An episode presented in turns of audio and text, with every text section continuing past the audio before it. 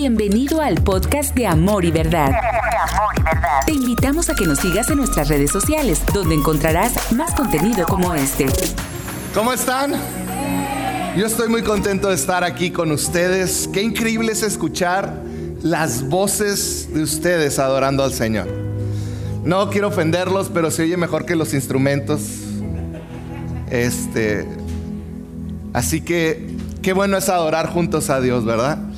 No sé si me puedes dar un poquito de volumen, porque luego grito y no, se me da eso. Muy bien, ¿cuántos vinieron aquí a recibir palabra de Dios? ¿Por qué no le dices, Señor, hoy vengo con mi entendimiento abierto a ti, Señor? Háblame. Espíritu Santo, yo pido que tú nos hables el día de hoy. Padre, yo pido que tu presencia mueva libremente en este lugar, trayendo libertad, trayendo tu presencia. Señor, que hoy puedan nuestros ojos ser abiertos y que podamos ver tu gloria y majestad, Señor, en el nombre de Jesús. Amén y amén. Hoy vamos a continuar con la cuarta parte de la serie Verdades en el Olvido. Y mientras consideraba lo que te voy a platicar y lo que vamos a hablar el día de hoy, me hizo pensar en que hay algunas áreas de la vida o cosas en las cuales yo creo, pero no tengo fe en ellas. Te voy a poner un ejemplo. Yo creo que una avioneta puede volar y puede elevarme a no sé qué tantos miles de pies. Y yo creo, y yo también lo creo que hay gente que se sube a esas avionetas, se pone una mochilita, se paran en la orilla y se avientan. De hecho, las estadísticas dicen que la gran mayoría de los que se tiran de una avioneta sobreviven, porque si no, no se tirarían. Pero yo no creo que ni el 1% muera, o sea, ha, de ser bajísimo el porcentaje. Pero adivina que, aunque yo creo que una avioneta me puede llevar tan alto y que un, un paracaídas me puede salvar y puede ser una experiencia increíble, yo no estoy dispuesto a aventarme. Yo no estoy dispuesto a aventarme de un paracaídas. Porque no es lo mismo creer en algo y tener una fe completa en algo que te va a hacer arriesgar aún tu vida. No es lo mismo. De igual manera, nosotros como cristianos actuamos con Dios. Creemos que tenemos un Dios que es todopoderoso. Si yo ahorita preguntara, ¿cuántos tienen un Dios todopoderoso? Amén. Porque creemos. Pero qué difícil es realmente poner nuestra fe completa en ese Dios que puede hacer todo. Honestamente, para la mayoría de nosotros, nuestro Dios es muy pequeño, débil, anémico y limitado. No con nuestras palabras, porque con nuestras palabras podemos expresar lo mucho y lo grande que Él es. Pero con nuestra manera de actuar, de confiar, de vivir y de depender de Él, demostramos muchas veces que Él no es tan poderoso. Que muchas veces creemos en un Dios que sí es Dios, pero que realmente dentro de nosotros consideramos que no tiene la capacidad de marcar una diferencia en nuestra vida real o de cambiar las cosas de cambiar el futuro. Y yo sé que esto que estoy hablando es duro y pudiera decir, pues es que, ¿qué le pasó al pastor? Pero yo creo que como seguidores de Jesús no hemos entendido bien lo que es la soberanía de Dios. Y hoy yo te quiero hablar de la soberanía de Dios. Un tema que es, te soy honesto, fue complicado para mí el prepararlo. Pero un tema tan importante porque yo hoy quiero que puedas ver dentro de ti cómo realmente ves a Dios. ¿Qué concepto real tienes de Dios? Hay una realidad. Nosotros podemos poner a Dios en cualquier lugar, pero Dios está sentado en el trono reinando. Ese es el lugar donde Él está. Él está con todos nosotros. Ahorita vamos a hablar un poquito más al respecto, pero podemos imaginárnoslo en cualquier área. Pero muchas veces no nos damos cuenta que nuestro Dios está en el trono reinando. Muchas veces limitamos a Dios a nuestras propias debilidades, a nuestras propias fallas, a nuestro poder limitado de cambiar las cosas terminamos limitando a Dios de acuerdo a lo que nosotros creemos o como nos va en la vida. Y para serte honesto, muchas veces el Dios que mostramos a las personas no tiene nada de similitud con el Dios de la Biblia. Con el Dios que esta palabra nos enseña, sus atributos, lo que Él es. Entonces yo quiero empezar el día de hoy y, voy a enseñar un poquito la soberanía de Dios. ¿Qué es la soberanía de Dios? La soberanía de Dios se refiere a algo muy sencillo. La soberanía de Dios se refiere a su gobierno y control absoluto sobre toda la creación. Te lo voy a repetir, ahí está.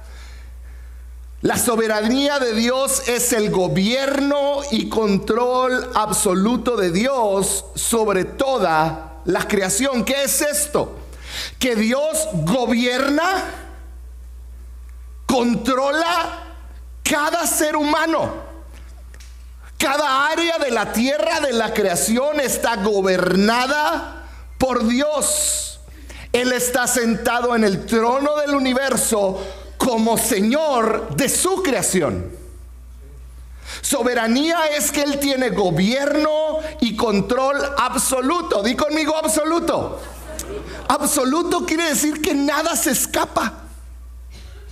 Quiere decir que no hay nada que se escape. Quiere decir que todo, y fíjate, esto, esto es con lo que nuestra mente empieza a batallar. Quiere decir que todo lo que sucede, sucede porque Él así lo quiso. Porque conscientemente Él lo permitió. Y yo sé que aquí empieza esta batalla en nuestra mente.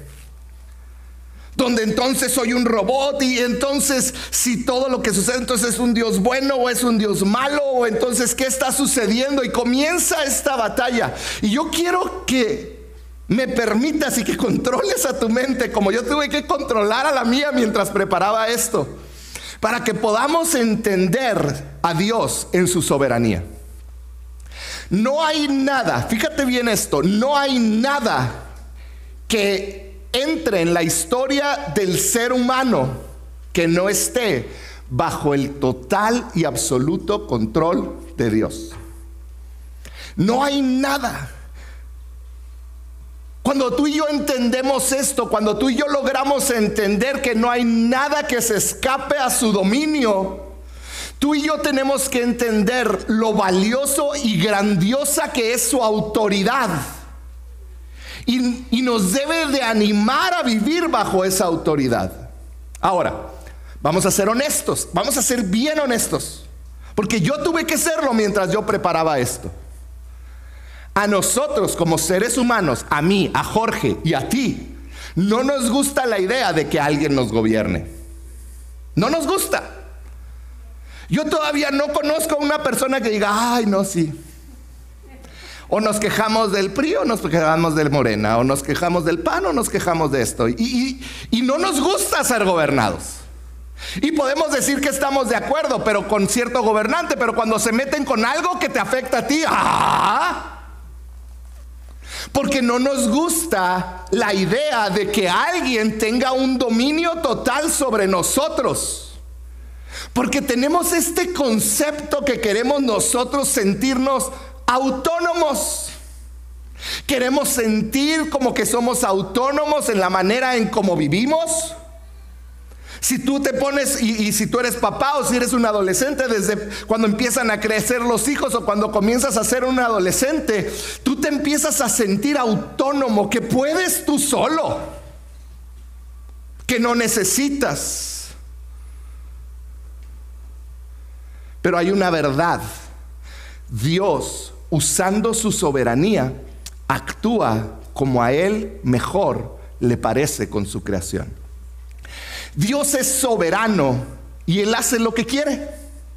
Isaías 66.1 dice así, Jehová dijo así, el cielo es mi trono y la tierra el estrado de mis pies. Él está diciendo, yo estoy muy por encima, yo estoy sentado en el trono.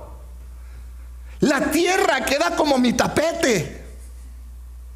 Porque yo Estoy en el trono, estoy reinando.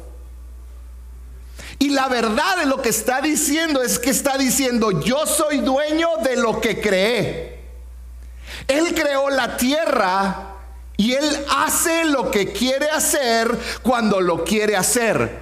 ¿Por qué dirás tú? Porque es él. Y te voy a poner un ejemplo bien sencillo. Vamos a decir que te invito a mi casa. Y tú llegas a mi casa y llegas y dices, ah, oye Jorge, no me gustan tus muebles. Como que no le van. Y sabes que ese color que pintaste las paredes me molesta. El blanco como que parece hospital. Y luego pusiste esos cuadros que no checan, quítalos por favor. Y esos sartenes me hacen daño.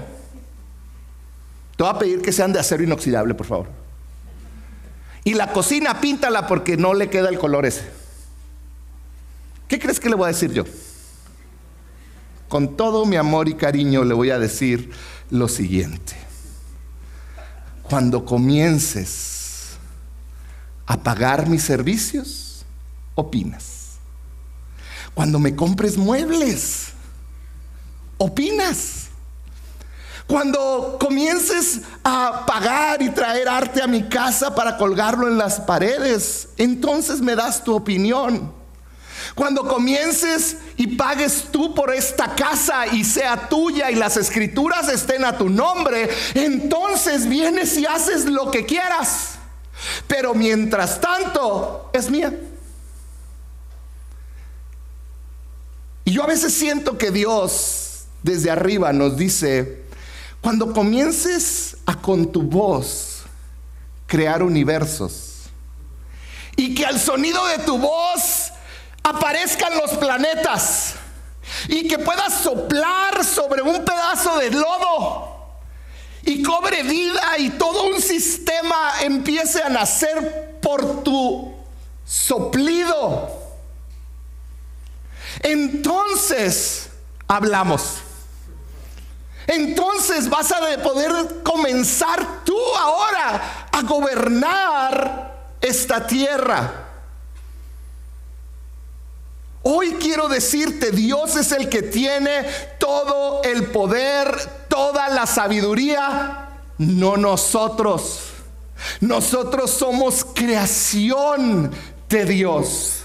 Él es nuestro rey, Él es soberano sobre la tierra y toda su creación y Él escoge qué hacer, cuándo hacerlo y cómo hacerlo. Eso quiere decir que Él es soberano. Ser soberano quiere decir que Dios gobierna. Dios gobierna aun cuando pareciera que no está gobernando. ¿Por qué? Porque muchos dicen, ay, pero en el caos en el que vivimos, Dios gobierna aún en medio de tu peor caos. Dios gobierna aún en medio de tu dolor. Dios gobierna aún en medio de lo, que ves que todo se derrumba a tu alrededor. Dios está gobernando ahí. Porque nuestro Dios es soberano. Nuestro Dios es soberano. Y si tú y yo tenemos un Dios que es soberano, que gobierna, que controla absolutamente todo, entonces no existe tal cosa como la suerte. No existe. Ah, es que tuve suerte. No existe el tener suerte o no tener suerte, porque Dios no deja nada a la suerte. Todo lo que sucede sucede bajo la mano de un Dios soberano. En otras palabras, todo está bajo su control. Y tú me dirás, ¿y mi libre albedrío? ¿Y dónde dejas todo? Porque entonces nuestra mente comienza en este estira y afloja donde no queremos aceptar que tenemos un Dios que hemos predicado toda la vida, todopoderoso, porque si entonces no tiene el control sobre todo, no es todopoderoso, seamos honestos. Si el cáncer puede más que Dios, entonces no es todopoderoso. Si puede más que tu economía, entonces no es todopoderoso. Si no puede más que tu soledad, entonces Él no es omnipresente. Entonces tenemos que llegar a este punto donde luchamos con nuestra mente y logramos que la Biblia sea nuestro parámetro. ¿Qué sucede? Yo encontré algo que, me, me encantó. Dios nos hace partícipes dentro de su soberanía. Te voy a poner el ejemplo de la oración. Dios ya determinó lo que se va a hacer, porque Dios tiene todo el control, Él gobierna. Pero algunas cosas Él no las va a hacer hasta que tú y yo oremos. Santiago 4.2 lo dice así, no tienen porque no piden que dice, yo ya proveí, ¿qué te falta? No has orado. Muchas veces no recibimos porque no hemos orado. Dios nos da participación dentro de su soberanía. No para estar sobre su soberanía, que ese es el gran error que tenemos. Creemos que porque Él nos dice, ora y pide y vas a recibir, creemos que ahora nosotros podemos manipular a Dios para obtener lo que queremos, cuando queremos y cómo lo queremos.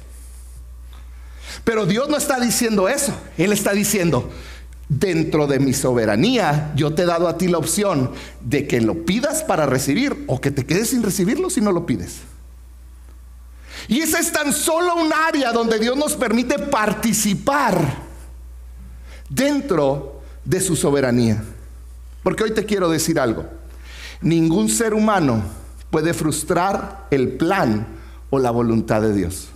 Es que oré tanto, pero si no es su voluntad, por más noble que te parezca a ti, lo vamos a ver ahorita más adelante, pero Dios tiene un plan mayor que muchas veces no alcanzamos a entender tú y yo, y es que por qué sucede esto, es que por qué aquello, es que no le estaba pidiendo nada malo. Pero tú no sabes el plan mayor de Dios. Tú y yo somos partícipes dentro de su voluntad. Entonces, ¿Qué es soberanía? Soberanía es el gobierno y control absoluto sobre toda la creación. Nuestro Dios es un Dios soberano. Es un Dios que gobierna y tiene control absoluto. Entonces, yo te quiero hablar hoy de cuatro áreas, de cuatro conceptos acerca de la soberanía de Dios. ¿Estás listo? Número uno. Dios actúa como a Él mejor le parece con su creación. Te lo voy a repetir porque es duro de aceptar. Dios actúa como a Él mejor le parece con su creación. Primera de Corintios 8:6 dice así. Sin embargo, para nosotros solo hay un Dios, que es el Padre. Dice, Él creó todas las cosas. ¿Y qué, cómo termina Pablo diciendo? Y nosotros vivimos para Él. Fuiste creado para Él. Fuiste creado para Él, no para tener un buen trabajo, no para casarte y tener hijos, no para vivir feliz en esta tierra. Discúlpame, pero no fuiste creado para eso. Esos son bonos que Dios te da, beneficios extras. Son prestaciones que Dios te da por ser su hijo. Puedes ser feliz en esta tierra, puedes ser feliz, pero no fuiste creado para eso. Nosotros vivimos para Él. Tú y yo fuimos creados para darle gloria y para alcanzar sus propósitos en esta tierra. ¿Y quieres que te diga algo? Es por esto que muchos, a pesar de que alcanzan sus sueños, no, se satisfacen. No se sienten que cumplieron su propósito. Gente que decía, es que yo me quiero casar y se casan y luego se divorcian. Porque en el casarse no encontraron la satisfacción. Es que quiero tener hijos y lo dicen, no, ya que se vayan. No soy yo, ¿eh? Es que quisiera tener el trabajo de mis sueños y no tienes el trabajo de sus sueños y dices, ay, no, ya quiero que sean las cinco para irme. Porque la satisfacción no se encuentra en mí, en mi sueño. Fuimos creados para Él. Ahí es donde está la satisfacción.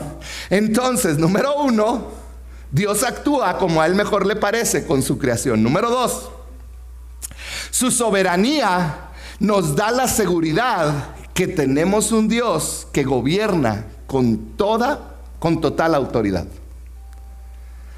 Su soberanía nos da seguridad. Seguridad en su autoridad. Fíjate bien esto, porque esto, esto creo que es la clave de lo que vamos a hablar el día de hoy. Pero el ser humano en lo general batalla para aceptar una autoridad sobre él. Su soberanía, el hecho de que Él es soberano y Él gobierna, es la garantía que nosotros tenemos. Y esa garantía que nosotros tenemos descansa en quién es Dios. Descansa en lo que te he estado hablando hasta el día de hoy, sus atributos. Dios tiene algunos atributos que hacen que su voluntad sea pura, firme y clara. Y Dios sabe cuál es su voluntad. Él está en el trono reinando. Y por años en la iglesia hemos hablado de características o atributos de Dios. Y, ah, pónganme la que sigue. Hay cuatro principales que comúnmente hablamos. Decimos, es que nuestro Dios es omnipotente. ¿Qué quiere decir? Que tiene todo el poder. O sea que es todopoderoso. Para Él no hay nada imposible. Y el pueblo de Dios dice, amén. Pero cuando vienen las broncas, como que no es tan poderoso. Porque empiezo yo a buscarle por mi cuenta. Y empiezo a buscar y a yo ver cómo le voy a hacer. Y de repente termino con mi vida expresando que Dios es poderoso, pero no todopoderoso. Otra palabra es omnisciente. ¿Qué quiere decir omnisciente? Todo lo conoce. Él sabe todo. Él sabe cuando estás triste, cuando estás contento, pero no nada más eso, Él conoce tu pasado, está consciente de tu presente y lo más increíble es que conoce tu futuro. Entonces, si Dios está, es este Dios soberano que gobierna, quiere decir que Él puede hacer todo. Él puede, Él conoce todo, entonces ¿por qué me preocupo por el futuro? Pero no nada más eso, hay un Dios omnipresente que quiere decir que está en todos lados al mismo tiempo. Su gloria llena la tierra, dice la Biblia. ¿Qué quiere decir? Que cuando me siento solo, ahí está Él. ¿Pero por qué me siento solo? ¿Será que me niego? Y que puedo yo decir con mis palabras, es que Dios es omnipresente, es omnipotente, es omnisciente, pero realmente no lo creo. Cuando empezamos a dudar, bajamos a Dios del trono de su soberanía y lo limitamos. Pero mi Dios que gobierna y que es soberano no está limitado por nada. Nada. ¿Qué es esto? Muchas veces yo meto estos tres primeros dentro de lo que mi mente entiende. Entonces yo digo, Él es omnipotente, entonces Él debe de poder darme lo que le estoy pidiendo, cuando yo quiero. Y eso no se llama orar, eso se llama berrinchar. Y cuando yo trato de meter a Dios en lo que yo entiendo es cuando me pierdo y entonces en mi mente bajo a Dios del trono y me pongo a mí. Porque yo soy el que decide qué quiere y cuándo lo quiere. Pero mi Dios no es así. Él es soberano. Él es soberano. Y la última que vamos a ver hoy, hay otros atributos de Dios, pero yo quería tocar esos cuatro, es que Él es santo. Lo cual quiere decir que Él es totalmente apartado, o sea que su voluntad no se contamina. O sea que Él no lo podemos manipular, Él es santo, Él es puro. Y la soberanía de Dios descansa en cada uno de esos atributos. No de si tú los crees, perdóname. Pero creas o, o no creas que Él es todopoderoso. Él dijo y las cosas fueron creadas todo lo que vemos y lo que no vemos. Él sopló vida en el vientre de nuestra madre y es un misterio que ni aún los científicos más avanzados y la tecnología pueden entender. ¿Cómo es que hay un alma? ¿Cómo es que se sopla esa vida inicial? No hay nada que puedas hacer o pensar en su contra que Él no sepa, ¿sabías? Porque Él es omnipotente, omnisciente, omnipresente y Él es santo. No hay nada. Sus atributos garantizan su soberanía. Y garantizan el hecho de que yo puedo descansar, que Él siendo un Dios santo, Él no puede cambiar de opinión, Él no puede mentir. Porque Él es santo. Tenemos un Dios soberano que reina por sobre nosotros, sobre el mundo entero. Lo podamos ver o no. Él reina aún sobre el caos porque Él tiene un propósito aún dentro del caos. Sabes, esto te debería de llenar de seguridad. ¿Por qué? Porque tú eres su hijo y Él te ama. Y quiere decir que todos sus atributos están para cuidarte, para protegerte. Te tiene cubierto por todos lados.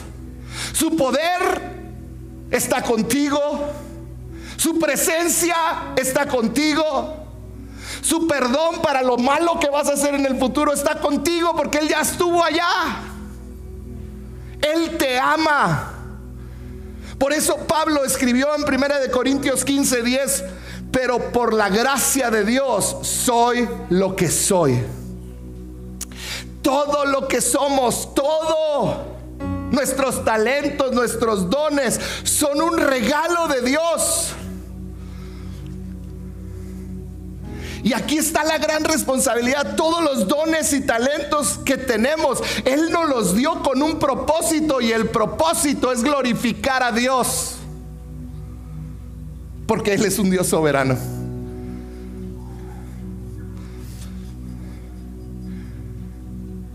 No importa quién seas, hay tres cosas que son seguras en tu vida. Y voy a tratar de explicártelo. Porque esto nos va a ayudar a entender sus atributos y quizá mucho del por qué Dios no responde como a veces queremos. Pero hay tres cosas que no podemos escapar tenemos seguro el, este segundo de vida, la vida. Todo lo que has vivido y hasta este segundo que sigues vivo es algo que tienes seguro. La otra cosa que tienes segura es la muerte. Dos. Hasta el día, hasta este segundo y el que un día vas a morir. Y muchas veces nosotros nos enfocamos en esto primero, en mi vida, ay, lo que no tengo, lo que Dios no me respondió, lo que Dios no me dio, lo que todavía no me da, el dolor que estoy viviendo, la traición, el abandono, la soledad. Y nos enfocamos como si esta vida fuera todo, pero Dios ve todo más alto. Dice, un día vas a morir y es seguro que vas a morir. Es seguro que un día vas a morir. Y la Biblia dice que después de la muerte viene el juicio. Y nadie se escapa de eso. Y Dios sabe la manera en que vivas. Y cuando mueras ya no va a haber más oportunidad porque después de la muerte viene el juicio. Y Dios se para en el trono y dice, quizá ahorita no te puedo dar eso porque te va a afectar. Y cuando llegues al juicio sin Jesucristo lavando tus pecados, te vas a ir una eternidad sin Cristo. Dios gobierna, pero no gobierna para que tú estés tranquilo y feliz nada más. Él gobierna para que tu eternidad estés con Él. Y a veces no entendemos. Yo hay muchas cosas que no entiendo de Dios y he renegado como tú. Y me he enojado con Él. Cuando yo tenía 18 años murió mi pastor de jóvenes, un hombre apasionado llamado Luis Rivera un hombre apasionado por Dios. Yo aprendí a adorar de verlo. Aprendí a orar, aprendí a predicar de ver a este hombre. Y un día en una reunión de jóvenes, un joven llegó corriendo atrás de él, le brincó encima, le lastimó las cervicales. Una. Terminó siendo operado. Cuando lo operaron, cometieron un error los médicos y dejaron una venita insignificante goteando. Le empezaron a dar medicamento porque se empezó a poner morado y eso le creó úlceras y murió. Con un bebé de seis meses de nacido, un hombre que predicaba, que servía a Dios. ¿Y por qué? No recuerdo momento, momento tan triste como ese momento. Y no entendíamos por qué. Pero sabes que hoy entiendo que Él gobierna. Y que algo vio Dios que dijo, mejor te llevo conmigo ya. Yo no sé qué es, a lo mejor un día lo voy a saber. A lo mejor no, porque no soy, yo no soy soberano. Tú y yo no sabemos, debemos de tener en mente. Nosotros nos enfocamos en la vida, pero Dios y nosotros sabemos que va a llegar la muerte. Y después de eso viene el juicio. Y después del juicio una eternidad. Y tú eres su hijo y Él te ama tanto que Él prefiere privarte de ciertas cosas en vida para que no te alejes de Él y que un día estés con Él por una eternidad. Nuestra visión es tan corta que a veces vivimos por los logros de esta vida, pero Dios sabe que lo más importante viene el día del juicio, donde nuestras obras serán pesadas y más que nuestras obras el que hayamos entregado nuestra vida a Jesús. Número 3. Su soberanía nos da perspectiva correcta por la cual vivir en la vida.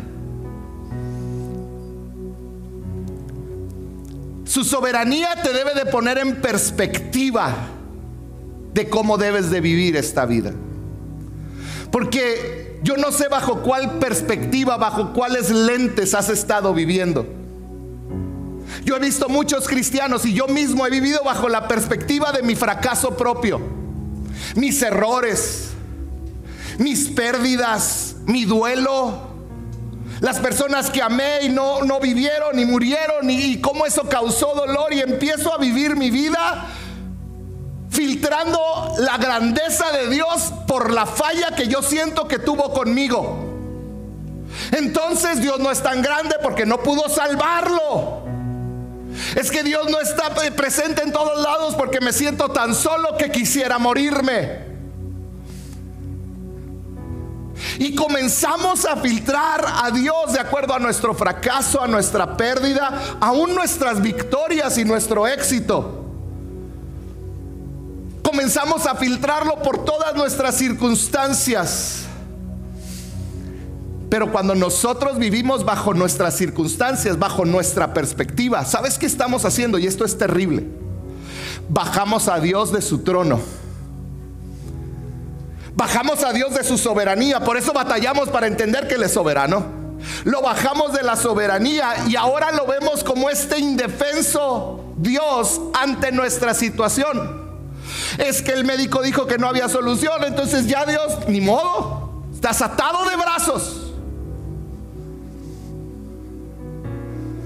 Y dejamos de entender que si Dios quiere, Él sopla vida y lo hace de nuevo. Porque Él es todopoderoso. Dejamos de entender que porque nos dejamos, nos dejó nuestra esposa, nuestro esposo, nuestros hijos y estamos solos en una casa. Dejamos de entender que Él está ahí a mi lado tomándome de la mano y que Él quiere hablar conmigo. El problema es que yo no quiero hablar con Él. Y enciendo el WhatsApp y enciendo el TikTok y veo series y veo películas y a Él lo ignoro. Porque me siento solo. Y entonces dejamos a este Dios indefenso. Mi oración el día de hoy es que puedas ver a Dios desde su soberanía y no desde tu derrota. Que tú puedas ver a Dios desde su grandeza, desde su gobierno y control total, y no desde la posición en la que están tus emociones o tu vida en este momento. Porque ese es el momento donde vas a entender esta preciosa palabra, donde Pablo dijo en Filipenses 4:13, todo lo puedo en Cristo que me fortalece. Todo lo puedo, si es su voluntad, yo puedo hacerlo todo. Ahí entiendes por qué Pablo vivió como vivió. Porque él sabía que esto era solo un pedacito la vida, pero que iba a llegar la muerte y un día iba a llegar el juicio. Y que había una eternidad para vivir con él. Por eso Pablo pudo decir, para mí el vivir, la vida es Cristo. Completo. Vivir para Él. Pero para mí el morir es ganancia porque voy a estar un día delante del juez, del Padre, y Él va a verme rociado con la sangre de Cristo y me va a decir, ven, disfruta, pasa la eternidad. Tenemos un Dios soberano, iglesia, donde mi éxito, mi felicidad y mi paz no provienen de nada externo provienen de un Dios soberano que reina sobre todo, que reina sobre todos y sobre cualquier circunstancia. Y te quiero decir algo poderosísimo que puede cambiar cómo ves a Dios. Cuando tú entiendes que tienes un Dios soberano, puedes entender que lo bueno, que lo no tan bueno y aún lo que tú consideras malo, todo eso que te sucede a ti no sucede por suerte o mala suerte. No sucede porque Dios se despidió o no. Todo sucede porque Él así lo quiso. Y si Él así lo quiso y tú eres su hijo y Él te ama, Él va a obrar de una manera que no entendemos. Y Él está viendo algo que no entendemos por tu bien. Él es soberano, iglesia. Él reina sobre todo. Él sabe que lo que te sucede en esta vida no es lo que realmente va a ser eterno. Y Él tiene su mirada más allá. Tenemos un Dios soberano. Y muchas veces podemos decirle, Dios, es que no hiciste lo que yo esperaba, no actuaste como yo te pedí que lo hicieras, no te pedí nada malo. Y decidimos entrar en esta tristeza, esta depresión tan profunda. No está mal que estés triste cuando algo no salió como tú querías. Lo que está mal es quedarte ahí. ¿Sabes cuál debe de ser nuestra actitud? Tengo un Dios soberano. Él dio y Él quitó. A su nombre sea la gloria. Yo no puedo ver todo lo que ahorita está sucediendo. Yo no tengo la mirada puesta en todos lados. Lo que sí sé es que yo soy su hijo y Él me ama. Y Él controla todo. Y de alguna manera Él está obrando para bendecirme a mí. No lo entiendo. No lo entiendo, no lo comprendo. Me duele. Pero voy a seguir caminando porque no vivo de mi perspectiva, vivo de la de Él. y sus atributos me dan seguridad. Y Él hace lo que quiere porque es soberano. Yo lo veo así, como un pastel. Cuando haces un pastel, hay unos ingredientes que solos saben muy ricos, como el betún. Si tú agarras el betún, ah, sabe rico. Pero hay otros ingredientes que no son tan ricos solos. ¿Has probado la harina? O el bicarbonato que le echan, la levadura. ¿La has probado? O te avientas una cucharada de mantequilla o un huevo crudo.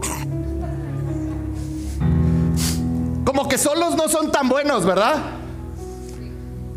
Pero ¿qué sucede cuando mezclas lo bueno como el betún y todo lo rico de azúcar con lo desagradable y lo bates? Y luego lo metes a fuego. Y el pastel en ese momento está diciendo, ay, ¿por qué me meten con el huevo? La harina sabe regacho. Y luego me meten al calor, está caliente. Pero el resultado es algo riquísimo. Que a todos nos gusta y a todos nos engorda. Ese es el momento cuando lo bueno y lo desagradable se convierte en algo mejor. Y esa es la promesa que tenemos tú y yo. Yo sé que has vivido cosas malas, dolorosas, desagradables. Pero fíjate lo que dice. Romanos 8:28 dice, ahora bien, sabemos que Dios dispone todo lo bueno, ¿o no? Dice, todas las cosas las buenas, las malas, las desagradables. Dice Dios dispone todas las cosas por el bien de aquellos de quienes lo aman, los que han sido llamados de acuerdo otra vez a su voluntad, a su propósito, porque Él gobierna. Y luego termina diciendo Pablo, pues estoy convencido, está diciendo, Él está en el trono, no tengo duda.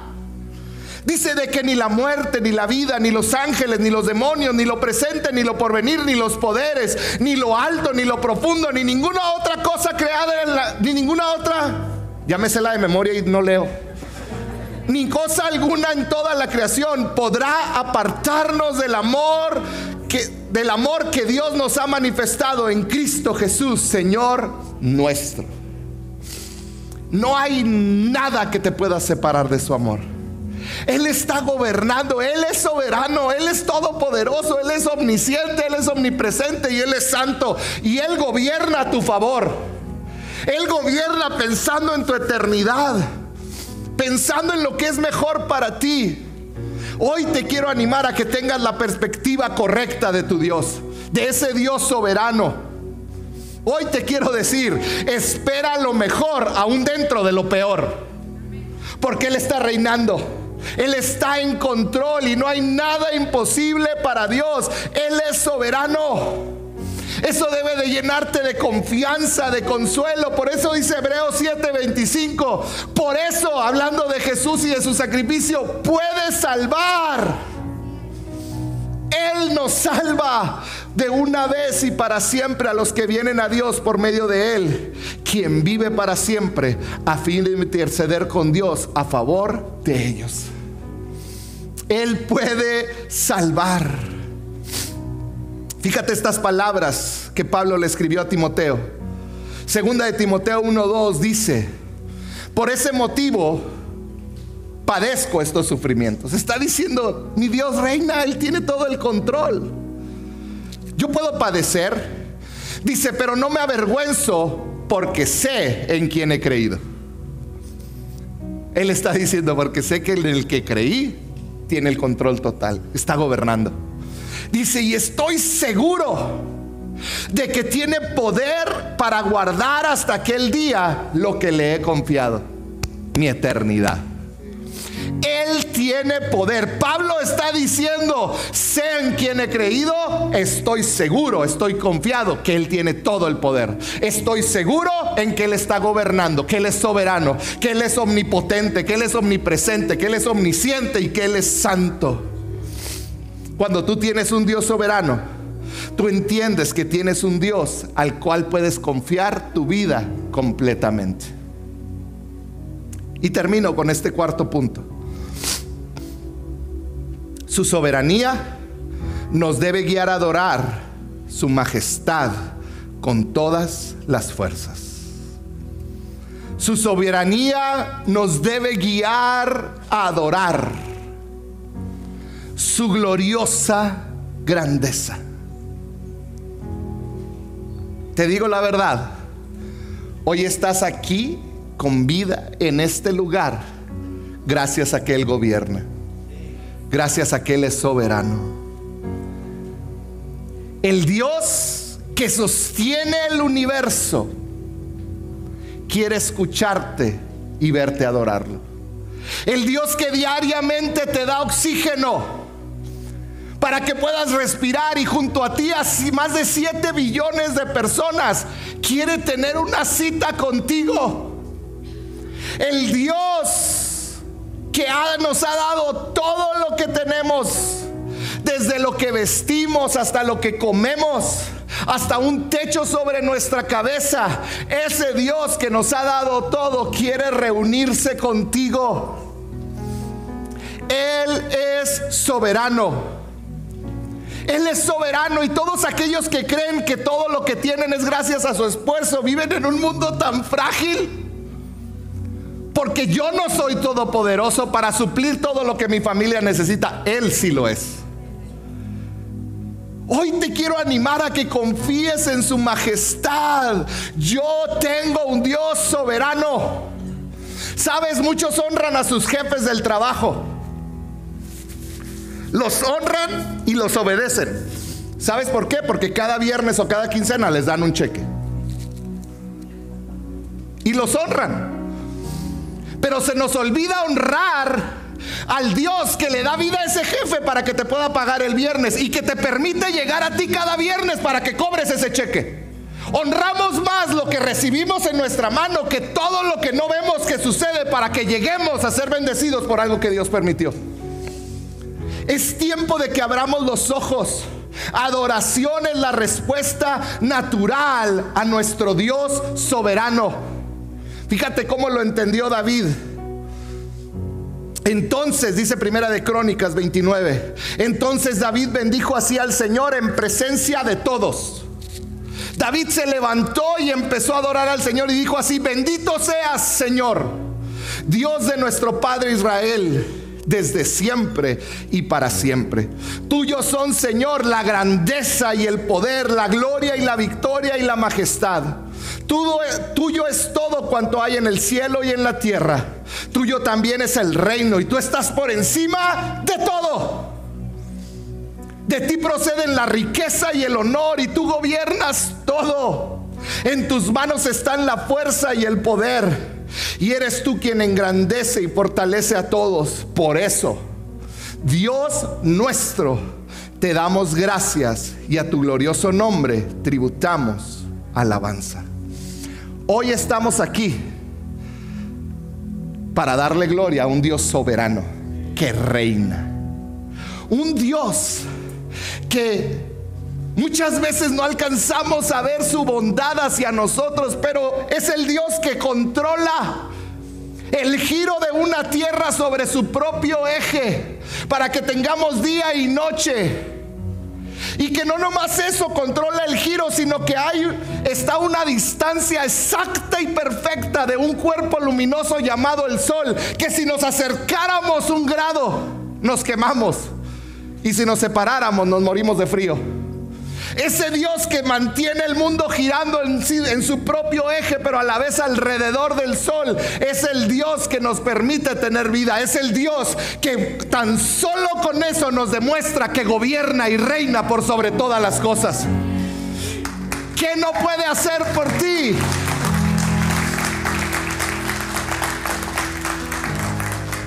¿Quién como nuestro Dios? ¿Quién como nuestro Dios? Nuestro Dios es el único digno de adoración. Y sabes, Él no merece una adoración mediocre. Él está reinando gobernando por sobre todo. Él merece nuestra adoración apasionada. Él merece que volvamos a, a sentarnos y a poner nuestra perspectiva y sacar nuestros ojos de nosotros y nuestras circunstancias y ponerlas en el que reina. Él merece que pensemos nuestro futuro, no en base en lo que es mejor para nosotros, sino en cómo voy a expandir el reino de Dios sobre esta tierra, cómo otros van a conocer, porque eso, para eso estamos aquí. Tú y yo tenemos un propósito, porque tenemos un Dios soberano que gobierna y reina. ¿Por qué no cierras un momento tus ojos?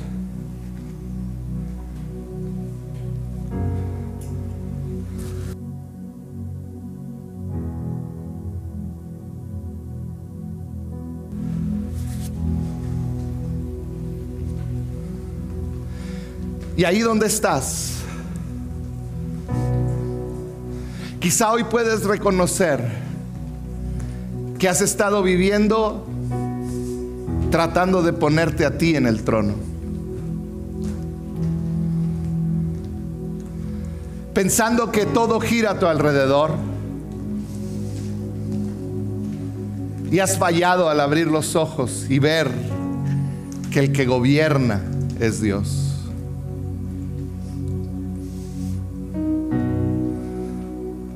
¿Por qué por un momento ahí donde estás no le dices, Señor, abre mis ojos a tu grandeza? Abre mis ojos a tu señorío, a tu gobierno total. Abre mis ojos, Señor. Abre mis ojos a tu soberanía, Señor.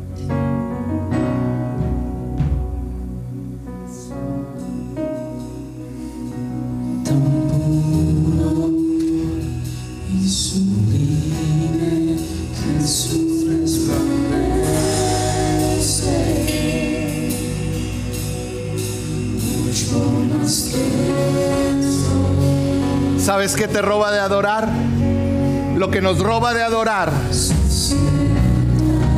es el que nos enfocamos en nosotros y no en Él. Perdemos el enfoque de y nos enfocamos en nosotros.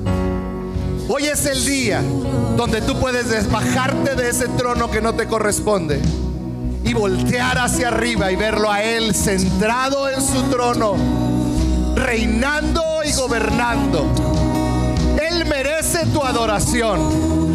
Él merece tu atención total. Él merece tu canto. Él merece tu expresión. Así que por un momento, ¿por qué no lo adoramos? ¿Por qué no te pones de pie? Levantas tus manos y levantas tu voz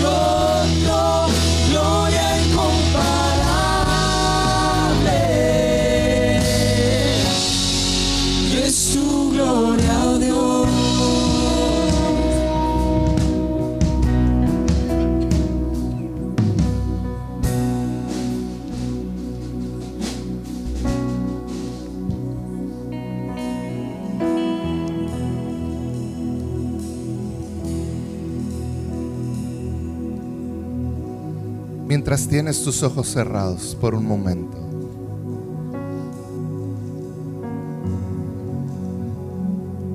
¿Hay algo en tu vida que no has dejado bajo, su control?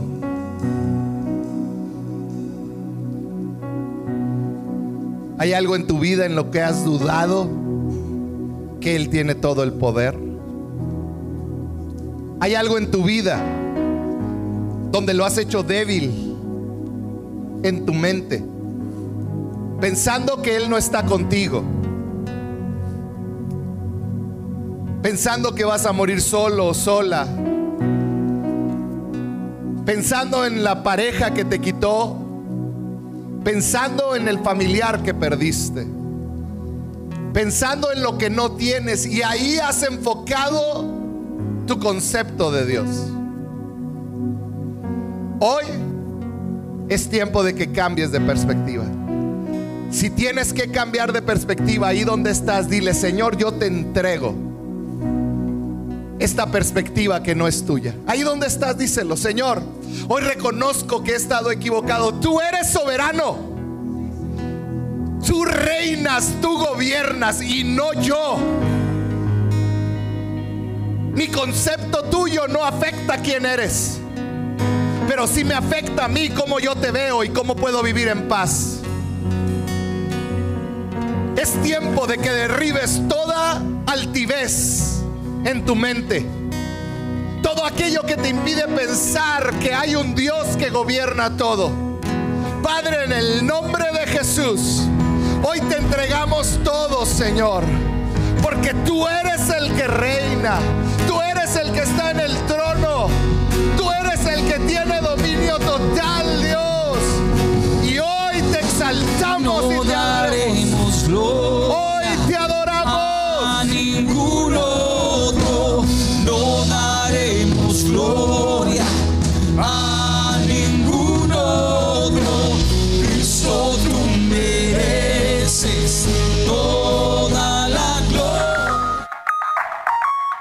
Gracias por escuchar este podcast. Nos encantaría que fueras parte de esta gran familia. Para mayor información, búscanos en Facebook como CC Amor y Verdad.